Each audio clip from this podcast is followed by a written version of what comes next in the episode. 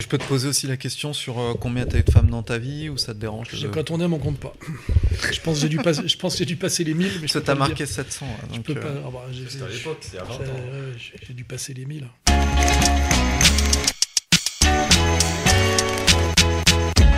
Vous semblez oublier en effet, mes amis, que vous n'êtes que des salariés. C'est-à-dire les êtres les plus vulnérables du monde capitaliste. Bienvenue à tous sur Ni pute, ni chômeur. Toi, Elle va bosser le feignant. toi,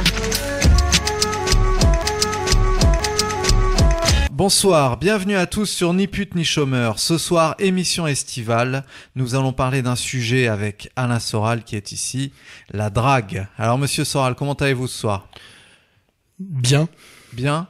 Alors que vous évoque euh, la drague euh, Déjà, quelle est votre définition de ce mot, de, de cette action euh, purement masculine peut-être? Moi, j'ai écrit un bouquin sur le, sur le sujet, c'est ce qui fait qu'on en parle ce soir. Et moi, j'opposais la drague à la séduction, parce qu'il y avait toute une espèce d'arrogance des gens qui se pré- prétendaient être des séducteurs et qui méprisaient les dragueurs. Et moi, j'avais une définition assez radicale qui était une définition un peu marxiste, qui disait que un dragueur, c'était un pauvre capable de draguer des fils de riches, alors qu'un un séducteur, c'était un fils de riche euh, juste capable de draguer euh, des filles de pauvres et des filles des amis de ses parents, mais qui n'en avait pas conscience. Donc c'était c'était euh, une définition, je dirais, un peu, un peu marxiste. Alors ce bouquin, la Sociologie du dragueur, je pense que c'est le seul euh, livre euh, qui théorise le sujet, j'ai l'impression, en France. Je pense que c'est le livre le plus complet sur le sujet, puisque il a même été traduit en Italie, qui est quand même euh, une consécration. Alors combien vous en avez vendu de celui-là? Difficile à dire. Il s'est vendu euh, lentement et sûrement, euh, très progressivement. Il faut savoir qu'au début, quand j'ai sorti ce bouquin, je me faisais insulter euh, dans les salons du livre, etc. C'était considéré comme un livre honteux. Aujourd'hui, c'est un peu un classique. Moi, c'est ce qui m'arrive systématiquement, moi. hein. Et euh, je sais pas, mais j'en peut-être que j'en suis à 40 000, 50 000, enfin un truc comme ça. Enfin, j'ai. Il faudrait que je demande à mon éditeur, mais il est sorti en quelle année? En En 80 95, non? 95, 96 euh, il y a pas 96, la je crois. ouais, si, je crois qu'il est. C'est Ça 96. fait 20 ans en tout cas. euh. Donc ça fait 20 ans. Oui. Donc en 20 ans, oui, j'ai bien dû en vendre peut-être 50 000. Oui. Mais Alors c'était quoi les motivations derrière ce sujet? C'était votre parcours à vous ou C'était un mélange de, de, de, de parcours personnel et de goût pour la sociologie qu'on appelle la sociologie immergée, la sociologie euh, qualitative. Et, et surtout, c'était, je m'amusais à reprendre la méthode d'un grand sociologue qui s'appelle Lucien Goldman, qui s'appelait l'épistémologie, l'épistémologie génétique. Hein. Donc j'appliquais la méthode de l'épistémologie génétique à, au sujet de la drague. Voilà, c'est là, on va pas parler de ce que c'est que C'est-à-dire juste en non, c'est- c'est compliqué. C'est c'est euh, une sociologie euh, de type marxiste euh, qui part du principe de ce qu'on appelle l'identité du sujet et de l'objet, et après des inclusions de ce qu'on appelle comprendre, expliquer. C'est c'est Bon. c'est ce qui fait d'ailleurs la, la, la complexité du livre et sa richesse. Mais j'explique au début en quoi c'est un exercice d'épistémologie génétique. Ah. Euh, donc euh, que ceux qui veulent vraiment s'intéresser à ça lisent le bouquin parce que c'est pas résumable en quelques secondes.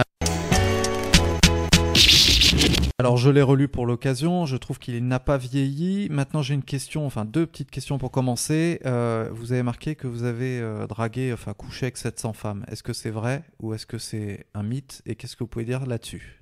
Non, c'était un peu de, un slogan euh, publicitaire de mon, é- de mon éditeur à, l'époque. Euh, en réalité, euh, on s'est basé sur de la statistique. Hein. C'est-à-dire que j'ai commencé à draguer à l'âge de 16 ans et j'ai arrêté euh, officiellement le jour de mon mariage, on va dire. Euh, donc ça fait de, j'ai dragué de 1975 à 1995, 75, 85, 95. Donc c'est 20 ans. 20 ans. Vous regardez euh, 20 ans de drague, euh, il y a 365 jours par an, Hmm. et vous vous dites que vous êtes capable en tant que dragueur un peu impénitent et permanent, pendant la période où vous êtes très actif, à arriver quand même à, on va dire, à, à- à conclure au moins une fois par semaine, quoi. C'est le minimum. C'est vous, pas mal. ouais, mais quand vous quand vous êtes dans la rue, que vous, vous êtes en permanence un peu euh, ou, ou en chasse ou, ou prêt à toute opportunité, arriver à conclure avec une femme par semaine, c'est très peu parce qu'en fait vous abordez un dragueur euh, ab- aborde trois quatre femmes par jour puisqu'il parle dans le métro, dans les dans les commerces, dans la rue, il, il aborde parce qu'en fait le Mhm. principe du dragueur c'est d'aborder, c'est Mhm. de tchatcher.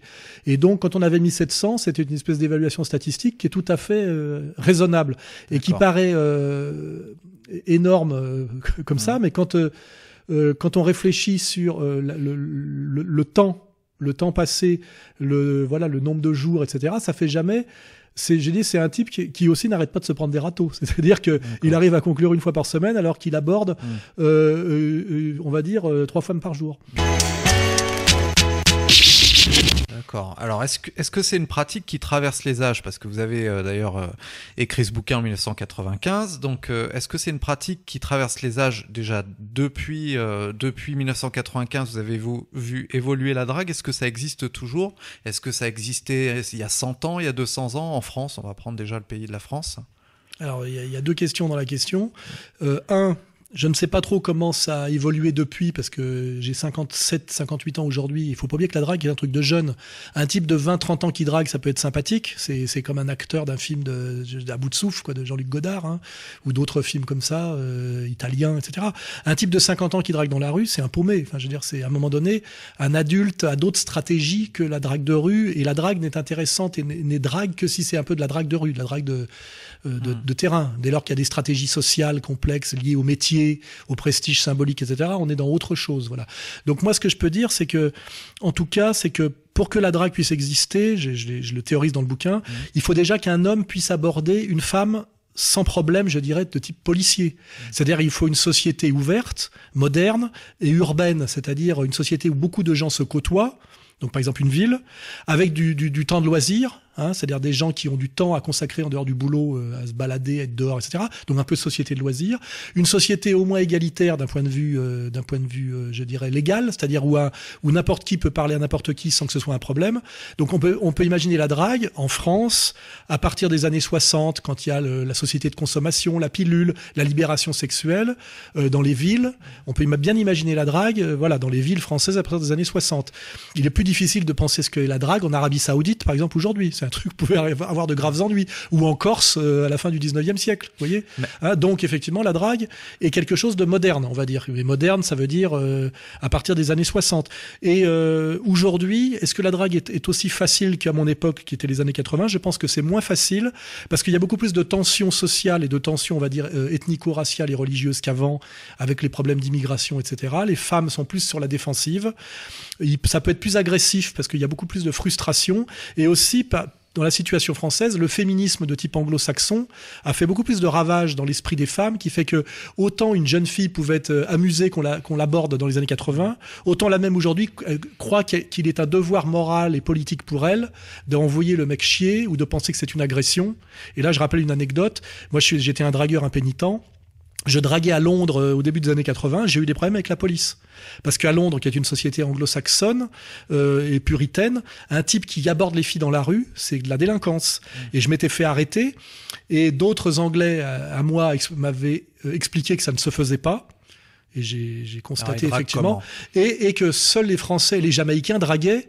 Euh, bah, en Angleterre, on drague, c'est-à-dire les garçons et les filles sont ensemble par petits groupes, et la drague se fait de manière soit beaucoup plus euh, sociale, c'est-à-dire lente et ritualisée, soit il y a l'ivresse, c'est-à-dire il y a la sexualité. Après, c'est de bourrer la gueule et avoir roulé dans le caniveau le vendredi soir avec une bouteille d'alcool cachée dans un cornet en carton. Vous voyez?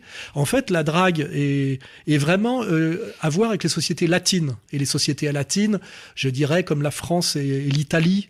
Hein, euh, on est en fait les deux grands pays de drague. Traditionnellement, c'est la France et l'Italie. Société latine où on aime les femmes et où, où c'est des sociétés de la tchatch, des, des- où on parle, où on, on baratine quoi. D'ailleurs, entre les années 80 et 1995, quand vous avez écrit ce, bouquin, est-ce qu'on draguait encore dans le métro? Parce qu'aujourd'hui, euh, dans le métro, les gens ne se parlent plus. Enfin, Moi, je pense qu'un type malin et qui a une bonne gueule peut toujours y arriver. Mais c'est plus compliqué qu'avant, je vous dis, parce que sans doute les filles sont peut-être plus fermées à l'idée de se faire aborder, que la société est peut-être plus violente, il y a plus d'agression, que les types sont aussi plus frustrés et se sentent plus coupables qu'avant avec la castration féministe, donc plus agressifs quelque part, plus en manque, plus moins à l'aise, et, et etc. Mais un type qui oserait à nouveau le faire et qui le ferait bien, peut-être que comme il y a un manque, voilà, même peut- si c'est un manque non dit, il est possible que ça se passe pas Ça. si mal. Moi, ce que je veux dire, c'est que euh, je euh, honnêtement, je ne peux pas vraiment en parler parce que je, je crois que un type de 20-30 ans d'aujourd'hui pourrait répondre à la question. Mais je crois qu'il y a des types euh, très malins et qui sont tout à fait capables de draguer aujourd'hui euh, en, en, en, ville, enfin à Paris notamment, mais ils ont peut-être des stratégies un peu différentes de, de, de, des miennes. par exemple, dans les années 80, le, le, le, le, rebelle, le voyou gauchiste qui draguait la, la bourgeoise Cato par des stratégies un peu de culpabilité et par des jeux symboliques un peu de, de, de comment dirais-je, de mise en scène de, de voyous de type rock'n'roll, ça marchait sans doute beaucoup plus qu'aujourd'hui. Voyez, aujourd'hui, euh, je pense que ça ferait plus peur et qu'il faut peut-être jouer d'autres stratégies. Il y a, il y, a des, il y a des évolutions évidemment. Hein. Alors, expliquez euh, dans Sociologie du dragueur que la traque du corps féminin provient d'un manque maternel. Qu'est-ce que vous entendez par là? Bah Moi, j'ai essayé d'étudier non pas la drague comme pratique de, comment dirais-je, récréative, de type qui drague le week-end comme ça, occasionnellement, mais ce qui m'intéressait, c'était la drague euh, pathologique, c'est-à-dire le type. Il y a ça dans L'homme qui aimait les femmes de, Truffaut, le type qui, passe qui est passionné par les femmes, euh, par le désir de, de, de, de copulation, hein, faut pas rêver, hein, mmh. le but c'est quand même la pénétration, mmh. et qui met ça euh, au-dessus de tout. Hein, il y a des gens qui sont comme ça.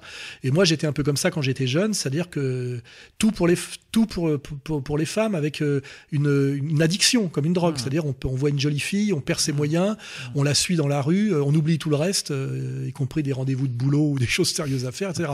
Et j'avais identifié chez moi et chez d'autres, puisque j'ai connu des tas de dragueurs, hein, enfin des tas. On se connaît entre dragueurs. Euh, quand on voit les mecs qui vont dans les boîtes de nuit, qui traînent dans, dans certains endroits de concentration, etc. Euh, on, on, se connaît. Euh, à l'époque, on était un certain nombre. Hein. Euh, et j'avais remarqué que le point commun de tous ces gars-là, c'était la, la, mère absente. La mère, ils avaient, ils n'avaient pas eu de mère ou une mère euh, froide, et qu'ils avaient, il y avait une, une, re, une recherche inconsciente de la. Mmh une recherche inconsciente de l'amour maternel. Voilà, ce qui d'ailleurs ce qui rend d'ailleurs le dragueur assez émouvant parce que la fille parfois identifie chez ce dragueur le le, ouais, le manque comprend. de mère et elle peut-être des fois ça peut toucher sa fibre maternelle. Hein. C'est-à-dire euh, euh, l'homme cherche dans la femme à retrouver l'amour de la mère et la femme aussi cherche dans l'homme à retrouver cette, cette, cet amour différent pour le père. Hein. C'est-à-dire euh, l'idéal, le, le, papa idéal, le, qui incarne l'homme, l'autorité, euh, la sécurité affective, etc. Il faut bien comprendre que c'est ça, le, la, de, un garçon, une fille, etc. L'une cherche le, le, papa de substitution avec qui, à qui elle va se soumettre parce qu'il représente toutes les garanties, euh, effectivement, et le garçon, lui, la, la, maman de substitution. Et ça, ça fait partie des analyses du bouquin qui sont les analyses psychologiques. Je faisais des analyses sociologiques, psychologiques, économiques, historiques. C'est un livre qui traite de la totalité du sujet. C'est en ça que c'était une, une, sociologie euh, euh, totale. Euh, voilà. Donc finalement, euh, la femme recherche peut-être le macho que l'on, qui est tellement euh, décrié dans nos sociétés. Bah déjà, faut définir le macho. Moi, j'avais donné à l'époque la définition du macho. Je dis que c'était un homme qui respectait sa mère, qui protégeait sa femme et qui se sentait responsable de ses enfants. En réalité, si on donne cette définition du macho, les femmes, effectivement, recherchent les machos, mais l'idéologie féministe leur interdit de le dire ou même leur interdit de le penser comme si c'était mal. Donc il y a tout aujourd'hui une espèce de, de, dysfonctionnement entre ce dont la femme a réellement besoin et, et, ce, ce, ce, vers quoi elle est attirée par ce, ce, dont elle est faite, aussi bien au niveau, je dirais, euh, euh, j'appelle biologico-organique que psychologico-affectif et même euh, économico-social, parce que j'articulais ces trois niveaux, hein, le corps, euh, le psychisme et le social, euh, souvent, elle est dans des stratégies dysfonctionnelles à cause de l'idéologie massive féministe, qui est une idéologie totalement dysfonctionnelle, hein, l'idéologie euh, féministe. Hein, c'est une idéologie de destruction, c'est une idéologie de solitude, c'est une, une idéologie qui, qui, qui, crée des, qui ne crée que des problèmes en réalité. Il suffit de regarder Caroline Fourest euh, s'exciter euh, à la mmh. télé ou à la radio pour voir qu'elle a un problème hein, et que son problème euh, est lié à ça. Hein. Le féminisme hystérique génère de la méchanceté, de la pathologie, de la frustration, du non-dit, de la contradiction interne, etc. Quand vous regardez à l'opposition le sourire épanoui d'une mère méditerranéenne des années 50 qui règne euh, symboliquement et même concrètement sur un foyer, des enfants et même un mari, qui, qui est quand même un macho, mais c'est elle qui règne sur le foyer. On voit une différence totale d'épanouissement entre la mère latine euh, des années 50 et entre la féministe se seule, hystérique des années 2010. Hein. Alors est-ce que euh, justement euh, euh, ce féminisme peut être exacerbé depuis les années 90 et la, mièvre, la mièvrerie des poètes dont vous parlez, est-ce que c'est ça qui a causé l'émasculation des hommes dans notre société? S'il y a émasculation. C'est deux sujets différents. Je disais que le jeune homme qui voulait euh, euh, apprendre à être efficace dans un rapport de séduction avec les femmes devait oublier la vision euh, des femmes du poète. Le poète est en général un cadet de la bourgeoisie fragile, euh, amoureux transi d'une femme qu'il idéalise en la confondant avec sa mère. Et les femmes ont horreur qu'on les idéalise et qu'on les confonde avec euh, la maman. hein. Les femmes aiment euh, être face à un homme, un homme qui va les amener à l'acte sexuel. En, en, en, en- en- comment dirais-je en, en, assumant, je dirais, d'une certaine manière, la, stratégie, la dynamique et même la faute. hein. Donc, euh, euh, la trop grande idéalisation des femmes euh, est, reprochée aux hommes par les femmes. Et c'est ce que je- c'est ce que je disais. La vision du poète est très dangereuse. Dans un rapport de séduction, le poète, il écrit des poèmes justement parce qu'il est seul et qu'il n'arrive pas à conquérir les femmes. Un homme à femme n'écrit pas de poèmes. Il, passe à l'acte, vous voyez. Donc, euh, il y avait cette, idée qui était euh, assez dialectique de ma part, c'est que euh, on ne connaît les femmes sur le plan littéraire que par ceux qui écrivent dessus, qui sont souvent une catégorie très spéciale, qui sont des amoureux des femmes qui ne passent pas à l'acte. En fait, les dragueurs n'écrivent pas de poèmes sur les femmes. Or, il vaut mieux, c'est ce que je disais, quand on veut connaître les femmes, vaut mieux s'adresser à un proxénète antillais qu'à un cadet de la bourgeoisie poète romantique. C'était un peu mes c'était un peu mes, comment dirais-je, mes paradoxes provocateurs, mais ça veut dire quelque chose. Et aujourd'hui, le deuxième danger pour euh, méconnaître les femmes, c'est un, effectivement, la vision de la femme des poètes, qui amène à la chanson Ne me quitte pas de Jacques Brel, hein, qui est la pire chanson qui existe. C'est pour se faire humilier, mépriser par une femme, il suffit de dire Ne me quitte pas, Ah je oui. serai l'ombre de ton ombre, le, je sais pas quoi, le chien de ton chien. Elle te met un coup de pied, elle te fout dehors. hein. Euh, Ah, donc vous, les chansons d'Aznavour euh, qui pleurent, euh, ça ne vous plaît non, pas mais non plus pas c'est très beau d'un point de vue artistique, mais je veux dire, c'est pas avec ça qu'on conquiert une femme, c'est certain. hein, euh, je le sais, quoi. Voilà. Et alors l'autre danger, effectivement, c'est la, la vision féministe euh, de la femme, qui est une espèce d'hystérie politique, très mens- euh, mensongère aussi. Mais là, ça vient pas des cadets de la bourgeoisie amoureux, ça vient des femmes menteuses de leur rapport à l'homme, hein, enfin qui veulent pas assumer leur rapport à l'homme et qui vous disent qu'elles aiment c'est un homme gentil, la taille du sexe n'a pas d'importance. Euh, tout ça est bien évidemment faux. hein. Les femmes aiment les hommes qui sont des hommes, elles aiment plutôt les mecs euh, qui ont un physique que ceux qui n'en ont pas, qui savent se servir de leur corps que plutôt qu'ils ne savent pas, etc. Mais par contre, elles ont beaucoup de mal à le dire. Et avec le féminisme, elles le disent encore moins. Donc si le type il part des poèmes sur les femmes de Gérard de Nerval et après du, de, de, de l'ana- de- du commentaire de Clémentine, Clémentine Autain sur ce qu'aimeraient les femmes, il est sûr de jamais tirer. hein. ça c'est clair, voilà. Alors, y a-t-il des codes de drague propres à la culture française? Bah déjà, euh, c'est surtout les codes de drague sont propres à la culture française, je dirais, à la culture italienne. Euh, c'est, euh, on peut comparer par rapport aux, aux autres nations d'Europe. Ouais. Euh, L'allemand est zère correct, très bon technicien, très bon sportif, mais c'est pas euh, l'homme à femme par excellence parce qu'il a autre chose à faire de plus sérieux. Et d'ailleurs, euh, le- les dragueurs le savent. Quand on va en Allemagne, enfin à l'époque, les Allemandes aiment bien les Français parce qu'ils s'intéressent aux femmes, qu'ils leur parlent et qui et qui sont passionnés par les femmes. Et c'est vrai que le Français a la, a la cote souvent à l'étranger, euh, en Russie, etc. Parce que c'est l'homme des préliminaires au sens le plus vaste du terme. Il s'intéresse D'où aux ça femmes. vient tout ça Ça vient de la d'une culture latine, spécifiquement française, historique. On voit que les, euh, je sais pas, de Henri IV euh, à nos hommes politiques, euh, nous sommes une nation euh, d'hommes passionnés par les femmes et amoureux des femmes. Et euh, la seule nation qui se compare à la France, je pense que c'est l'Italie de ce point de vue-là. Et ça, euh, dans, les autres nations latines comme l'Espagne, c'est un peu différent. Alors pourquoi? Parce qu'il y a le machisme, il y a la jalousie plus grande, il y a, y a- y a quelque chose de plus violent. C'est Carmen, hein. il y a quelque chose de plus violent, de plus sanguinaire dans le rapport de l'homme à la femme espagnole. quoi. hein. C'est plus tragique, on va dire. Je sais pas à quoi c'est dû. Euh, euh, L'allemand, j'en ai déjà parlé, et l'anglais, je pense que c'est la clé de, de la jalousie agressive euh, secrète qu'ont les Anglais envers les, Français, alors que c'est pas réciproque. Le Français n'est pas jaloux de l'Anglais. L'Anglais a une jalousie haineuse envers le Français. Et je crois que c'est dû au fait que l'Anglais sait que le Français est beaucoup plus un homme à femme que lui. On peut avoir beaucoup de respect pour les Anglais, dire beaucoup de choses. C'est pas les rois de la drague et c'est pas les rois, c'est pas des grands séducteurs et c'est pas des grands hommes à femmes. hein. C'est rarissime quoi. Et je pense que nous sommes très euh, agaçants aussi pour ça parce que le Français a, a une, a- je sais pas ce qu'il en est aujourd'hui, mais traditionnellement une bonne réputation euh, auprès des femmes étrangères parce qu'il sait faire la cour, il sait leur parler, il sait pas, il aime passer du temps avec, à perdre du temps même avec, etc. C'est-à-dire que en dehors du désir de l'acte sexuel, il y a tous ces, ce- ces préliminaires culturels, verbaux, poétiques, le restaurant, la sortie, etc., qui fait que les femmes se sentent désirées, choyées par les hommes français, les hommes latins, français italiens. Et c'est pour ça que les Français ont aussi la, cote dans les pays de l'Est, où les hommes sont assez frustres souvent avec les femmes. Et c'est vrai que le, le français voyage bien auprès des femmes. Hein. C'est un truc que tu vérifies si tu, si tu es dans des pays anglo-saxons, en Australie, en Amérique du Sud, etc. Euh, Il y, a, y a un petit, euh, un petit euh, euh, préjugé favorable symbolique sur le français envers les femmes. Ah, par contre, euh, ça produit l'effet inverse. Euh, quand l'étranger voit un Français arriver, il se dit euh, c'est un, bara- c'est un, bara- c'est un baratineur à femmes. Et il y a aussi un mépris pour les, les- les mecs efficaces qui se dit avec tout le, le temps que le Français a passé avec les femmes, c'est pas étonnant qu'il ait perdu autant de guerres et ait perdu autant de batailles économiques. Et c'est pas faux.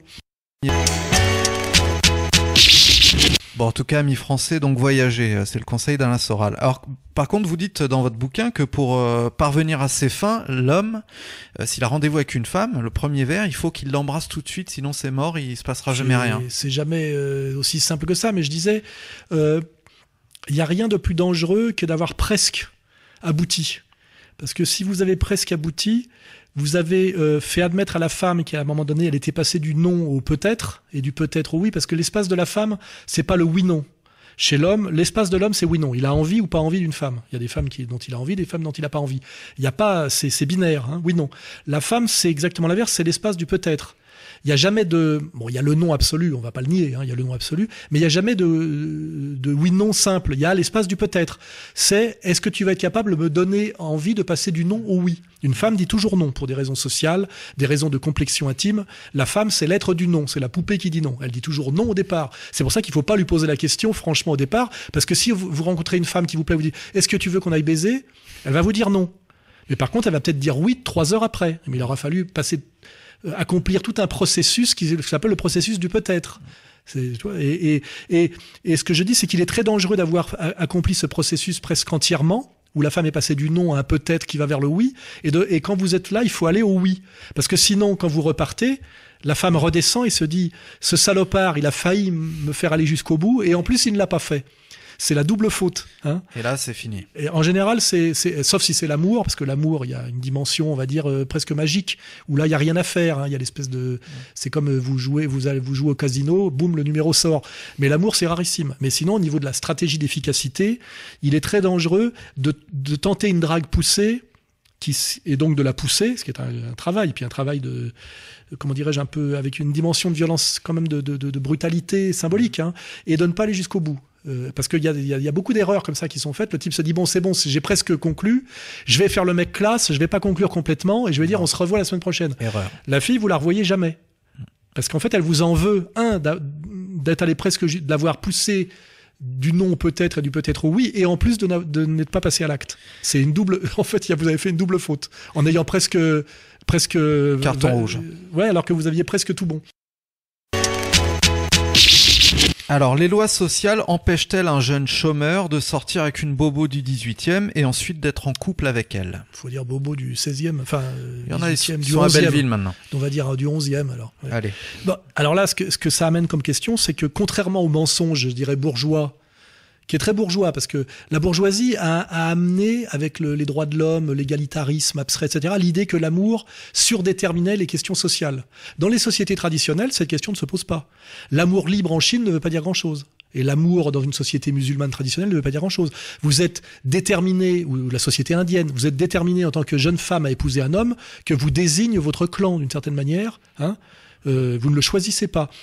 Donc nous, on a, on a, il faut lire le, bouquin de Kluskar sur le traité de l'amour fou, sur les liens entre l'exogamie monogamique, la société de classe et la notion de liberté en amour. C'est un processus historique qui a beaucoup à voir avec l'Occident. Vous pouvez lire aussi Denis de Rougemont, euh, L'amour et l'Occident. Ce sont des vrais sujets sérieux de, de sociologie et de philosophie. Nous, nous avons produit socialement l'idée de l'amour euh, je dirais, euh, euh, qui transcende les interdits sociaux et, les, et, euh, et donc de l'amour comme liberté, liberté de choix. C'est à la fois vrai et très faux. C'est-à-dire que c'est beaucoup plus vrai qu'en Arabie Saoudite, euh, en Sicile au 19e siècle, ou dans une société euh, traditionnelle de type euh, indienne de caste ou même indienne d'Amérique, vous voyez, avant, avant la destruction américaine, où là effectivement tout l'amour est surdéterminé par la, par le, la, communauté, hein, mais c'est en même temps très faux. parce qu'en réalité, c'est quand même surdéterminé par les rapports de classe. Alors il y a évidemment euh, les différences physiques, il faut pas oublier l'histoire de la beauté, hein. il y a des hommes beaux, des hommes moins beaux, des femmes belles, des hommes moins belles. Alors les hommes moins beaux compensent par le social, les femmes moins belles l'ont un peu dans le baba. Hein. Euh, y a, euh, tous, les hommes veulent des femmes belles. Après, ils prennent ce qu'ils ont en fonction de leur beauté, leur beauté et de leur puissance sociale. Mais la puissance sociale est bien plus utile passé un certain âge que la beauté physique. Si vous allez à un, dîner de cinéma, vous voyez des tas de vieux moches riches avec des jeunes belles pauvre. C'est une claque pour le jeune, hein, mais je l'ai vérifié moi-même grâce à mon, à mon vécu. Voilà. Donc en réalité, euh, le mensonge de bourgeois, c'est de dire l'amour transcende les, les, catégories sociales, sous prétexte qu'on se serait émancipé des injections sociales euh, du mariage traditionnel. Mais en réalité, c'est pas vrai. Je veux dire, euh, à part des, des comment dirais-je, des, des, des moments très courts où une, bourgeoise peut être fascinée par un terrassier torse nu euh, euh, ou par un, musicien jamaïcain qui joue bien du djembé ou ce genre de conneries. Sur la distance, en général, on, s'accouple euh, à l'intérieur des mêmes classes sociales. Les trois quarts des mariages se font par, le, par des rencontres sur le lieu de travail, on va dire à niveau à peu près égal de, de, de fonctions et de revenus. Et il est très difficile de construire un couple sur des gens qui sont pas du même pays, du même niveau social et de la même religion en général, ça pète systématiquement. Et d'ailleurs, c'est pour ça que ce mensonge, euh, ce mensonge bourgeois euh, est, très dangereux, parce que tu as des tas de, jeunes gens qui se marient très jeunes et très immatures, avec un type qui n'a rien à voir avec, un étranger d'une autre religion, etc. Puis systématiquement, c'est des drames qu'on retrouve à la télé. Hein, C'est-à-dire, euh, au bout de trois ans, tout ça a explosé sur des différences de culture, des différences de religion, des différences de niveau social.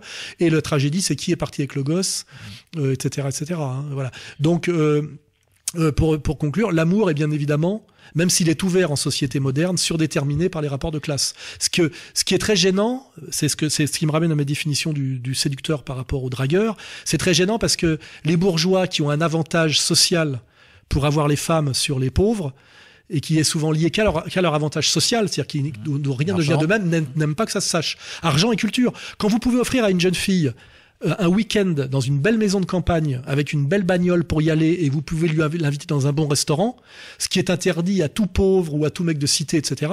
C'est tous des avantages acquis qu'il a. Et moi, dans mon bouquin, je parlais du problème du local. Pour faire l'amour à une femme, il faut un lit et un toit.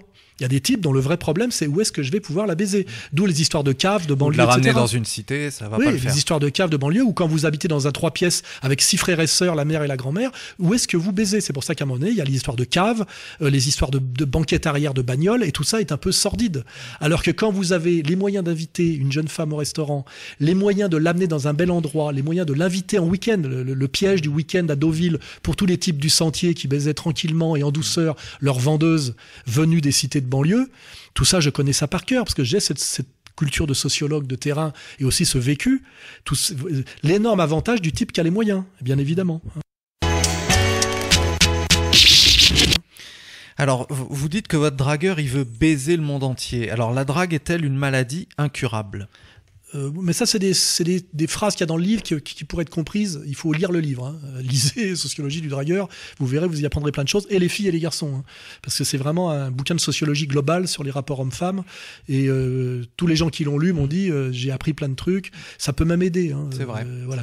donc, je me rappelle plus de ta question. Du donc, baiser le monde entier. votre dragueur, donc, il dit qu'il veut baiser le monde entier. Comment vous expliquez ça? Oui, donc ça, c'est une phrase qu'il faut comprendre dans le livre. Mais ce que je faisais remarquer, c'est qu'il y avait un lien entre l'appétence, c'est-à-dire le désir de réussite sociale et de domination sociale, euh, la testostérone d'une certaine manière, et le désir d'actes sexuels. Et on voit bien que dans l'histoire, les hommes qui ont accompli des choses euh, notamment guerrières ou politiques assez spectaculaires sont souvent de grands, de, des gens qui ont une très grosse activité sexuelle. Euh, c'est intéressant de voir que les trois quarts des politiques comprennent mmh. Kennedy, euh, Giscard, Chirac. Euh, Hollande. Ouais, enfin Hollande, c'est parce qu'il accède à un petit prestige symbolique qui fait qu'il peut baiser au-dessus de ses moyens physiques. Là, c'est toujours la dimension sociale, le charme euh, social de l'homme. Ah, pourtant, elle est aussi riche, la Gaillet.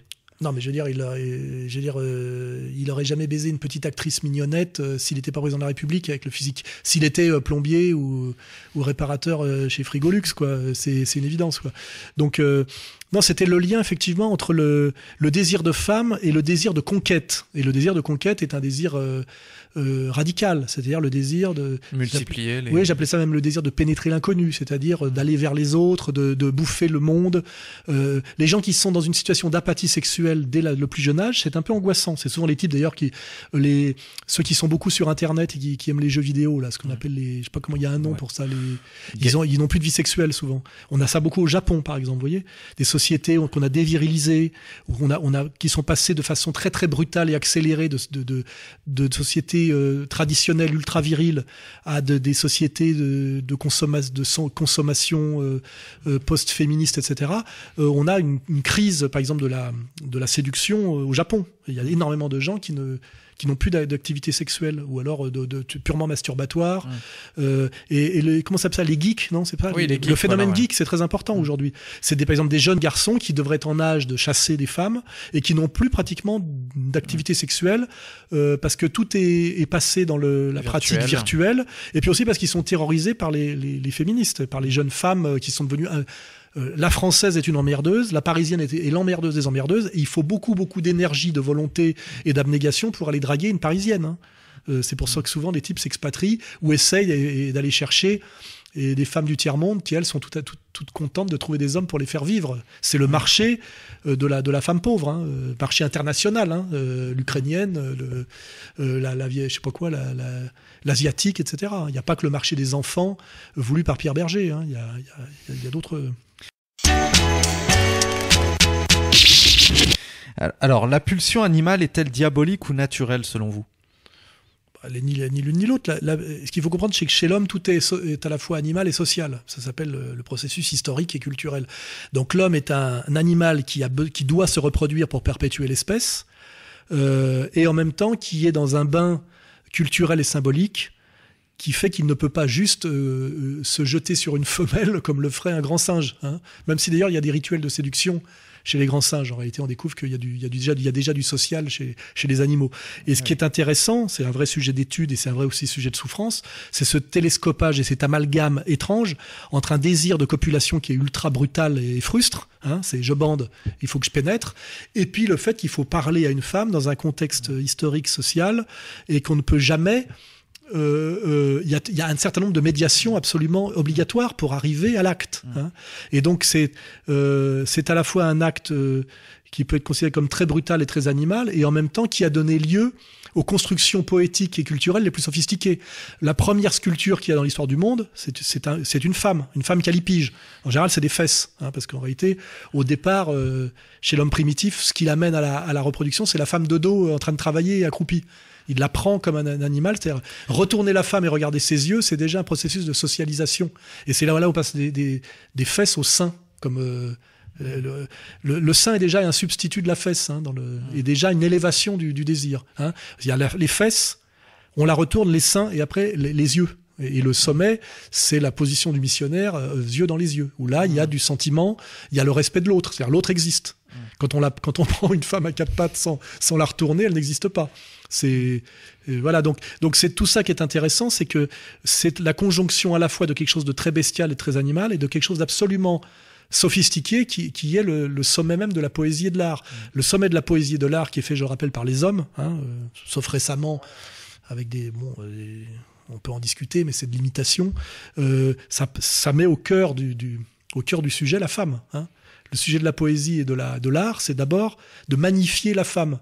Et pourtant, la femme qu'on rêve de pénétrer de façon assez brutale parce qu'il faut se reproduire. Et c'est ça qui est passionnant, mais en même temps très douloureux, hein, parce que c'est toute, toute cette ambivalence qui s'appelle le, le- le désir, hein, où il y a l'idéalisation absolue de la mère et cette figure au-dessus de tout qui amène à la Vierge Marie dans notre religion, et puis euh, la la paire de fesses, et puis la- le sexe, l'origine du monde, là, cette, euh, c'est le buisson ardent. Hein. Euh, c'est un vrai sujet. euh, qui, vous voyez, quand j'arrive encore à me passionner pour le sujet.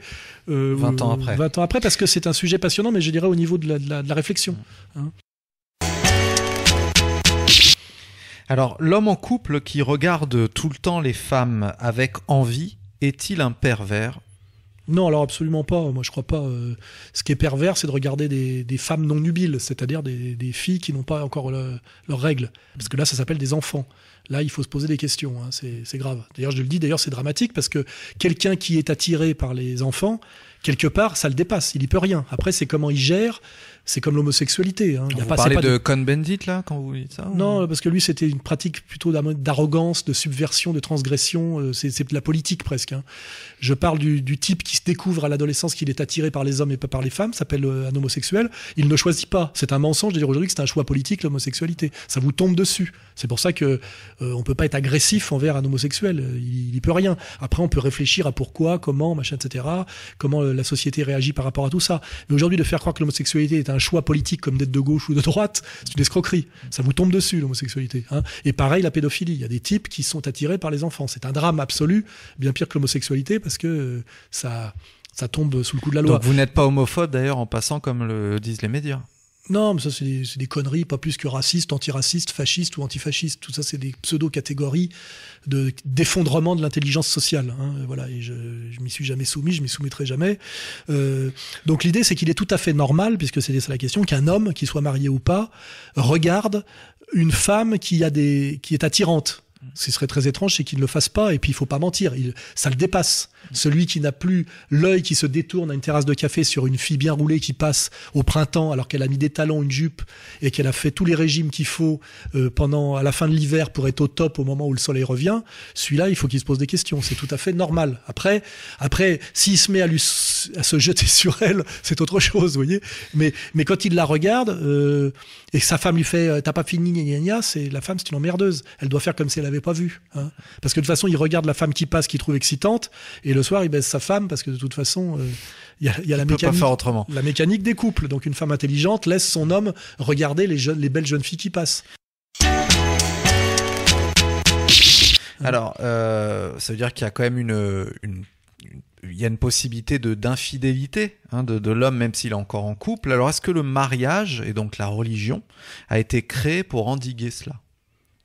Là, on touche à, à toute l'absurdité de la, comment dirais-je, de, de, de la politique, de la symbolique contemporaine, où on confond le couple, qui est une construction sociale dans la durée, dans le but de faire des enfants, de leur assurer une éducation, dans le but de protéger une femme qui s'est donnée à un homme, dans le but qu'un homme n'ait pas à chercher un gibier sexuel en permanence pour pouvoir se consacrer à une activité sociale et à s'élever dans la vie. Enfin, c'est tout ça qu'il faut comprendre d'abord dans le couple, au-delà de l'attraction adolescente entre un garçon et une fille euh, en, pleine possession de leurs moyens physiques. Euh, le, le- comment dirais-je, il ne faut pas confondre le couple avec l'amour fou. L'amour fou, c'est quelque chose de, très soudain, bref, etc. Et euh, il est, je dirais que le but du couple, c'est effectivement de passer du désir ou de, la, ou même de la, comment dirais-je, de la, de la, de la crise amoureuse à quelque chose de sérieux. Or aujourd'hui, on confond tout. On confond le couple, euh, la fidélité, le désir, et comme on confond tout, il n'y a plus rien qui marche. Parce qu'il est évident que euh, pour qu'un couple dure une vingtaine d'années, qui est le temps qu'il faut pour que des enfants qui sont nés de ce couple arrivent eux-mêmes à l'âge adulte et l'âge de se mettre en couple, euh, il faut effectivement admettre qu'il ne peut pas y avoir euh, euh, il peut y avoir du désir autre, euh, moins de désir, de l'infidélité, etc. Euh, la question, c'est la question du respect, du respect social. Quand euh, dans le temps un homme épousait une femme, il, il garantissait à une femme qui se donnait à lui, puisque en se donnant à lui, elle perdait sa virginité, elle perdait son prestige social, il lui garantissait de la garder et d'en faire son épouse, c'est-à-dire de lui garantir une certaine place sociale, qui est la place de l'épouse, c'est-à-dire de régner sur le foyer, d'être l'épouse légitime avec tout le prestige symbolique, les avantages sociaux que ça comporte. Mais euh, ça n'a, euh, a, ça n'a jamais impliqué la fidélité sexuelle absolue. C'est absurde. Hein, c'est pas possible. Hein, voilà. Donc euh, euh, euh, il y avait euh, cet accouplement du début qui fait qu'on fait des enfants. Normalement, on faisait des enfants jeunes et assez vite, euh, quelques-uns. Après, il y a la, la femme se consacre beaucoup plus à ses enfants et passe du désir de mari au, au dé- comment dirais-je à l'amour des enfants. C'est dans la société traditionnelle, c'est très marquant. D'où la mère abusive chez les juifs et les musulmans, hein, qui d'un seul coup reporte sur le fils l'amour qu'elle n'a pas pu avoir sur un homme qu'on lui a choisi ou un homme qui n'en est pas un. Enfin, euh, il y, a- il y a toutes ces, faut comprendre toutes ces sociologies. Euh, donc, euh, euh, au bout d'un moment, ce qui existe effectivement dans le couple, c'est l'homme qui garantit la sécurité de la femme, qui lui a- qui amène l'argent, qui la femme qui règne sur le foyer, euh, et aussi, faut le dire, au bout d'un moment, l'homme qui finit par aller aux putes parce qu'il ne confond pas l'amour de sa femme et le désir sexuel, c'est deux choses différentes. Euh, et la femme qui est un peu moins euh, honorée sexuellement, qui soit a le droit elle aussi de prendre un amant qui peut être le jardinier ou je sais pas quoi, soit parce que c'est plus compliqué pour elle, qui reporte ça sur euh, le thé avec ses copines, le shopping, la haute couture, j'en sais rien, enfin de, de- des- des dérivations symboliques que lui octroie le mari pour s'excuser de n'être plus d'une fidélité absolue ou d'avoir besoin de désirer ailleurs. Et là, je fais une remarque, c'est que plus l'homme vieillit, plus sa testostérone baisse et plus sa capacité d'érection devient euh, moins facile, et plus il a besoin en réalité de corps jeunes et de corps plus parfaits. C'est-à-dire que plus ça va, moins l'homme ne peut se contenter d'une femme euh, vieillissante. S'il veut continuer à bander. Donc je veux dire, tout ça a été occulté par la niaiserie contemporaine de où on confond l'égalité sociale euh, avec l'égalitarisme abstrait, avec le féminisme revendic- revendicatif délirant, avec la castration effectivement qui en découle, etc., etc. Ce qui fait qu'on n'est que dans des sociétés aujourd'hui d'amour malheureux d'amour euh, d'amour euh, idéalisé d'abord puis malheureux avec que des, divorces à tout va euh, des enfants sans père des mères qui ne savent plus ce que c'est qu'une mère et, des- et puis des tas de gens qui, déplorent en fait la destruction d'une société traditionnelle qu'on les a obligés à détruire par suivisme idéologique sous prétexte de lutter contre la la réaction ou le passé, et qui en fait en privé ou en secret déplorent en fait la destruction d'une société traditionnelle qui avait ses obligations, ses interdits, ses, ses limites, ses imperfections, mais qui fonctionnait bien mieux sur la durée. hein. Alors, je crois qu'aujourd'hui, euh, à Paris, par exemple, il n'y a jamais eu autant de célibataires euh, que- que- qu'aujourd'hui. Qu'est-ce Oui, que euh, le- en La société du désir et la société de l'amour ou rien d'autre est une société de célibataires et une société de solitude. hein. C'est une... Et puis une société d'amour déçu permanent. quoi. hein. C'est c'est une évidence. Et en plus, le mariage, euh, aujourd'hui, on se bat pour le mariage gay, mais par contre, le mariage euh, traditionnel d'un homme et une femme est souvent euh, abandonné en disant mais non, ça va se terminer en divorce. Alors, qu'est-ce que vous pensez, en Il pensez y a deux de choses. Il y a, il l'effondrement du mariage traditionnel et du couple traditionnel par les, les- les assauts, on va dire, de, de la modernité, la destruction, effectivement, des structures traditionnelles.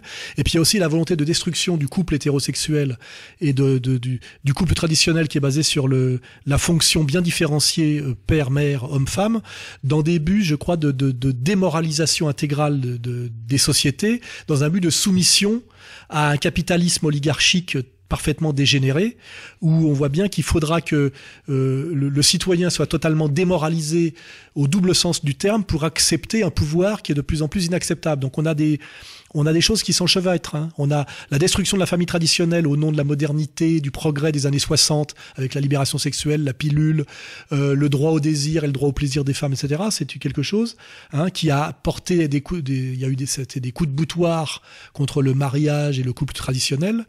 euh, au nom du plaisir, etc. Et puis aujourd'hui, la destruction, euh, je dirais, sadique et satanique du couple traditionnel dans un, dans un but non pas d'amener plus de plaisir et de liberté aux gens, mais de les soumettre un peu plus dans la souffrance à une société de souffrance, une société d'inégalité, une société de précarité, c'est-à-dire une société d'angoisse, hein, d'angoisse par la précarité de l'emploi, d'angoisse par, euh, euh, comment dirais-je, la délinquance généralisée, d'angoisse par la perte des repères euh, à tous les niveaux. hein.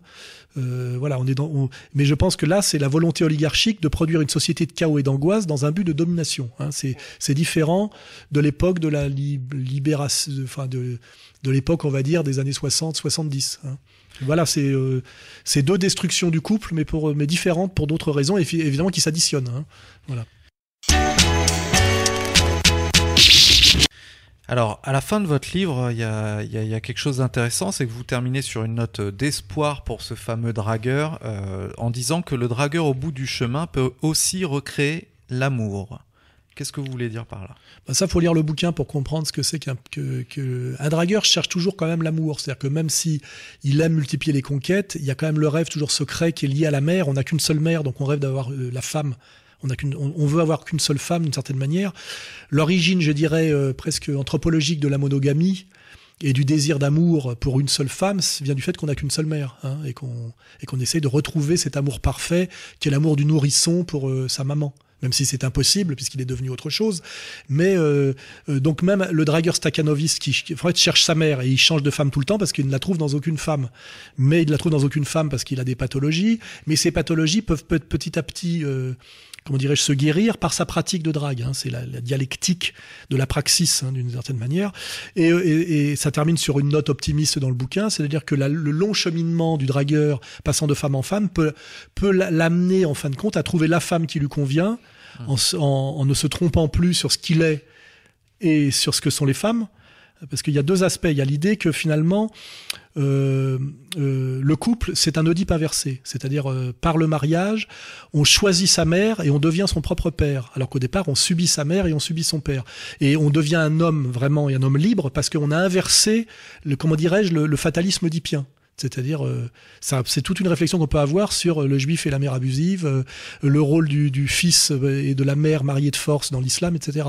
Mais dans l'idée de l'Occident qui m'intéresse moi, qui est peut-être qui m'intéresse pour ça aussi, c'est qu'à un moment donné, en se mariant avec la femme qu'on a choisie et qu'on a choisie relativement librement, justement, euh, on, on, on, choisit sa mère et donc on devient son propre père. Et donc on s'émancipe effectivement du, du, du, pathos familial. Hein, et donc on devient maître de ses, maître de ses, maître de ses déterminations, donc effectivement et réellement libre. Hein. Voilà, c'est ça, c'est de la, c'est de la philosophie, c'est de la sociologie, c'est de l'anthropologie, etc. Et je dis le dragueur peut arriver à ça parce qu'il connaît les femmes, il se connaît lui-même, il comprend d'où venait sa pathologie, il comprend la différence entre la femme réelle et la femme détestée ou, ou, ou adulée, parce que c'est les deux dangers de, de l'homme, c'est de trop idéaliser la femme ou de trop la mépriser. Hein la mère pute est aussi dangereuse que la mère abusive, d'une certaine manière. C'est une courbe de Gauss. C'est deux extrêmes qui empêchent de rencontrer la femme réelle. Hein et les trois quarts des histoires d'amour ratées, c'est parce qu'en fait, on est sur un, un, une image de la femme qui, est, qui ne correspond pas à la femme réelle. Et donc, on la rate à chaque fois euh, par des, des stratégies d'échec, etc., etc. Mais par la pratique, on peut arriver à corriger tout ça. Je le dis parce que moi, je, pense que j'ai été là-dedans, à mon avis, et que je pense que tout, tout vient de la pratique, en réalité.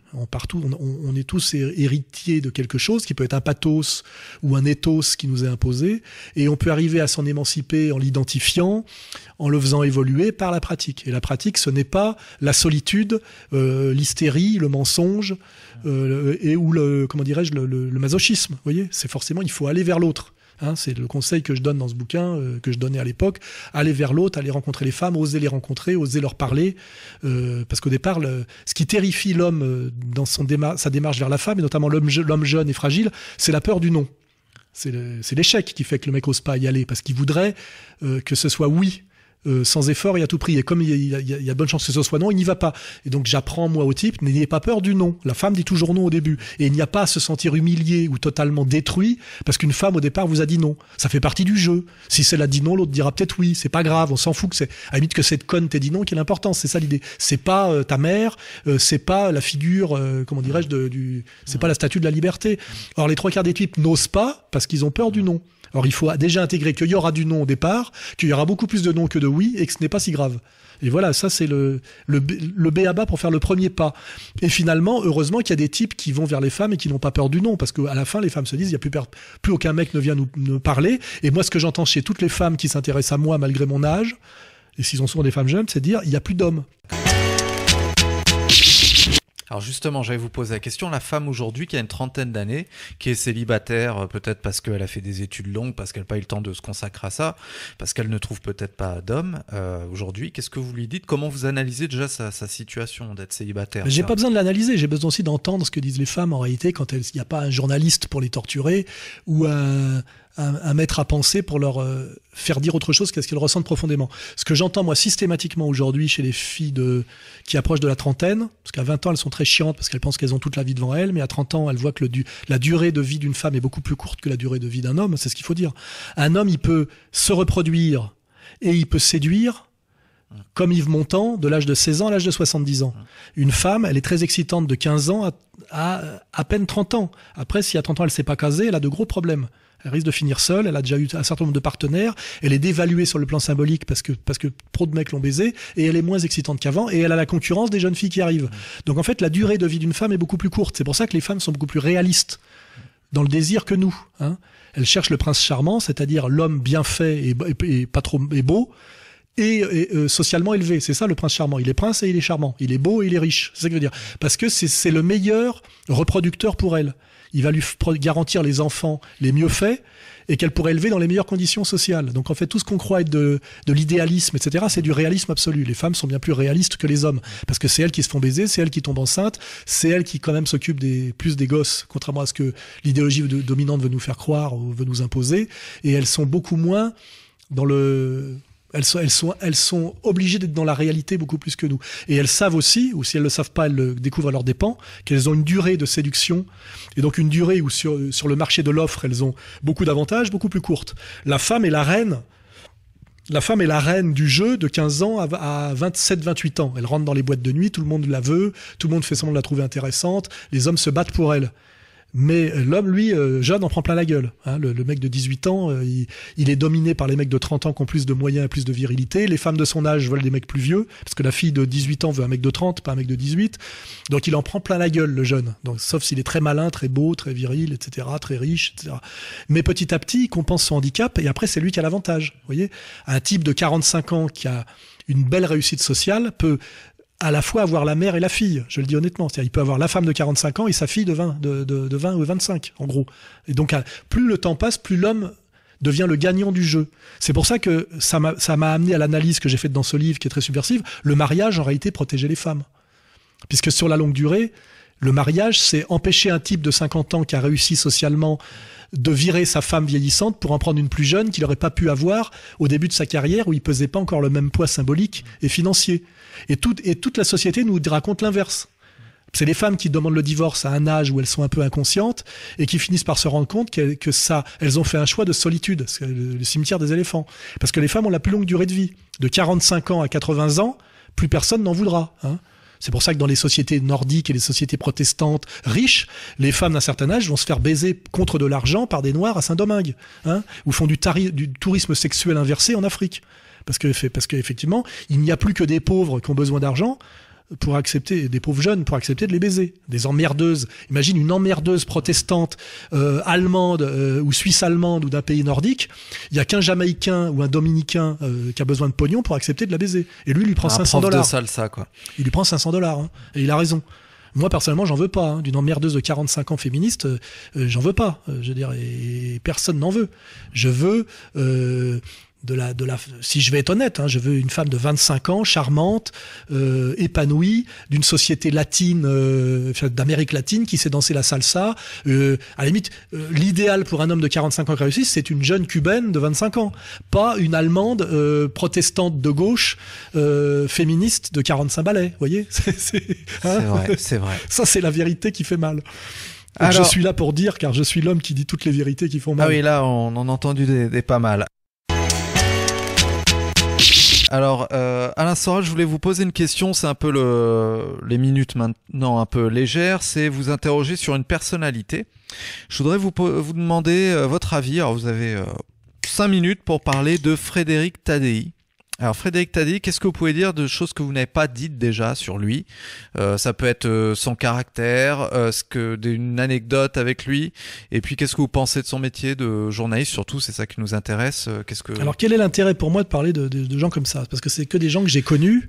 Ouais. Parce qu'il se trouve que j'ai connu tous les gens qui tiennent les places aujourd'hui euh, dans le dans le monde de ce qu'on appelle l'animation du procès de consommation, les journalistes, animateurs, parce que c'est une génération et que j'avais à peu près 2-3 ans de plus que tous les types qui sont passés à la caisse euh, aujourd'hui.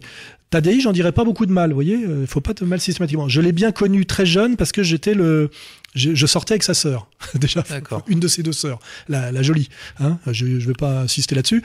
Il avait une mère qui était très sympa et charmante, qui collectionnait les hiboux et qui fait d'ailleurs que c'est ce qui peut faire que c'est un garçon un peu épanoui. Il avait une mère adorable, voilà. Je le dis, il faut le, il faut le dire. On peut pas toujours dire du mal des gens.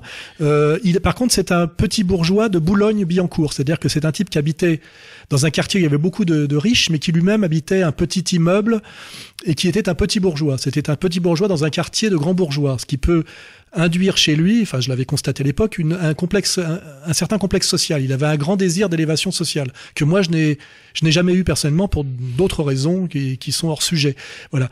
Euh, il y a ça chez lui. Sur son son son, son métier en fait parce qu'on alors euh, c'est un bon journaliste.